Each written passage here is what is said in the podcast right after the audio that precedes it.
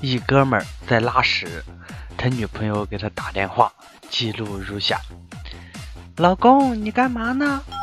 我在拉屎啊，拉屎还玩手机？不然我玩屎啊！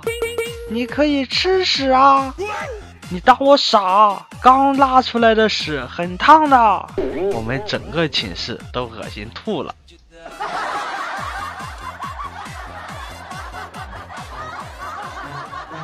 Hello，大家好，欢迎收听本期的经典搞笑笑话段子，我是你们的小可爱哒哒哒。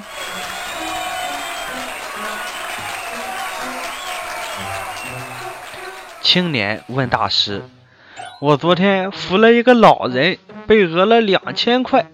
早上开车被人碰瓷，赔了一千五。这个世界到底怎么了？”大师拿过一个杯子，让青年拿在手上，然后开始倒入开水。当水满了溢出来的时候，哐当一声，杯子掉在地上碎了。青年顿时大悟，大师的意思是，只有痛过之后才会懂吗？大师摇摇头说：“不，这个杯子是乾隆时期的，你赔三万块就好了。”刚才和老婆一起被歹徒劫持，老婆拦在歹徒面前，大声的对我说：“你快跑，一个人好好活下去。”我感动的边跑边问：“一定要一个人吗？我再娶一个行不行？”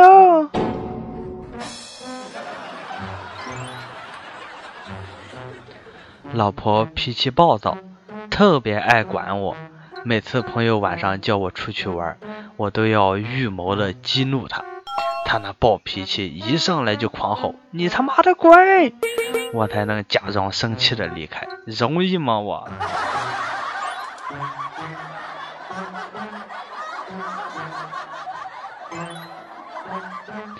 像我们这种平时逗逼又嬉皮笑脸的人呀，偶尔稍微正常一点。周围的人就会觉得你心情不好了。昨天碰到以前的老同学，我问他现在在哪高就呀？他的一句话让我菊花一紧。他说以前在富士康，听到蓝翔技校毕业包分配，就辞掉了工作去了蓝翔。可谁知道毕业了又被分配到了富士康。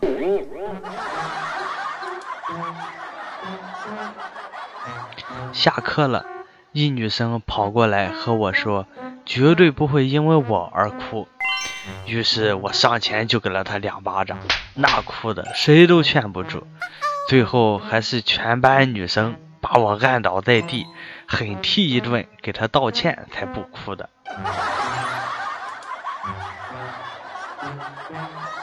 那天天气炎热，我和我的同桌都热得不行了。这时，小店进了一种新冰棒，叫“爽一下”，售价一元钱。我的同桌听说小店进了新冰棒，一下课就快速的跑到小店大喊：“老板娘，一块钱的爽一下！”想起来一件事，还是上班的时候，跟老公在一起，中午下班都在水管洗手，我跟老公并排站着。前面一女同事在弯腰洗手，我摸了那女的屁股几下，她刚回过头来，我果断给了老公一耳光：“你他妈耍流氓！”小的时候看见老爸老妈在打架，老爸拿着小皮鞭，而老妈没有。混乱中，我机智的冲进厨房，拎了把菜刀递给了老妈，结果被混合双打。我到底做错了什么？容易吗？我同事在网上买的手机贴膜，自己贴上后全是气泡。到手机店一咨询，老板一把将同事的手机膜撕掉下来说：“你自己贴的吧？”同事说：“是呀。”老板说：“你贴的是塑料，贴膜让你扔了。早上出门上班，刚走到路口，迎面过来一个老头，转身过去就听老头在后面喊：“哎，你碰到我就想跑啊！”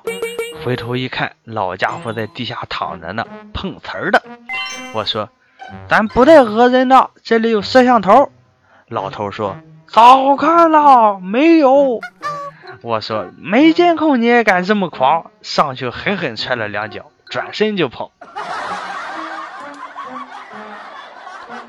你整天这样骂人，我受够了！我要离婚，我要再找一个。就你这样，再找就不会挨骂了。挨骂就挨骂，至少能听点新鲜的。俗话说得好，想要抓住男人的心。先要抓住男人的胃，我老婆就特别善于抓男人的胃。我一看见她呀，就感觉胃不舒服。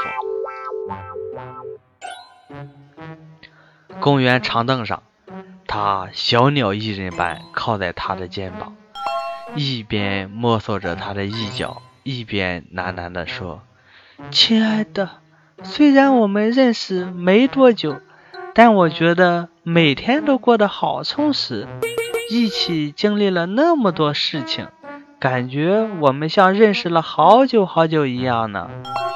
他轻轻搂了搂她，深情的答道：“是啊，也许这就是人们常说的度日如年吧。”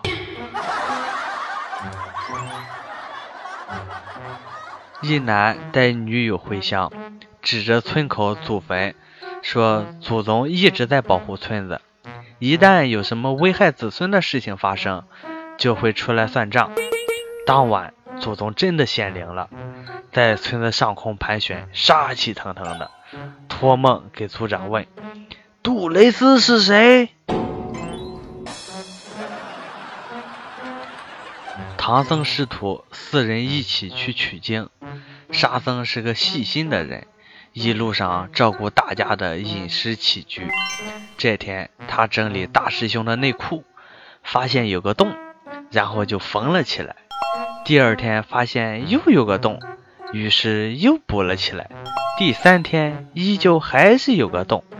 正当他拿起针线时，猴哥过来一脚踹飞了沙僧：“你他妈把洞缝上，我尾巴搁哪？搁哪？你说搁哪？”一天，我路过一个幼儿园，无意间听到一个小男孩问旁边一个小女孩：“人生是什么？”我一惊，这才几岁啊，就开始想这么个深奥的问题了。这都有人教的。这时，只见小女孩大声说道：“阿姨说了，人参是一种中草药。”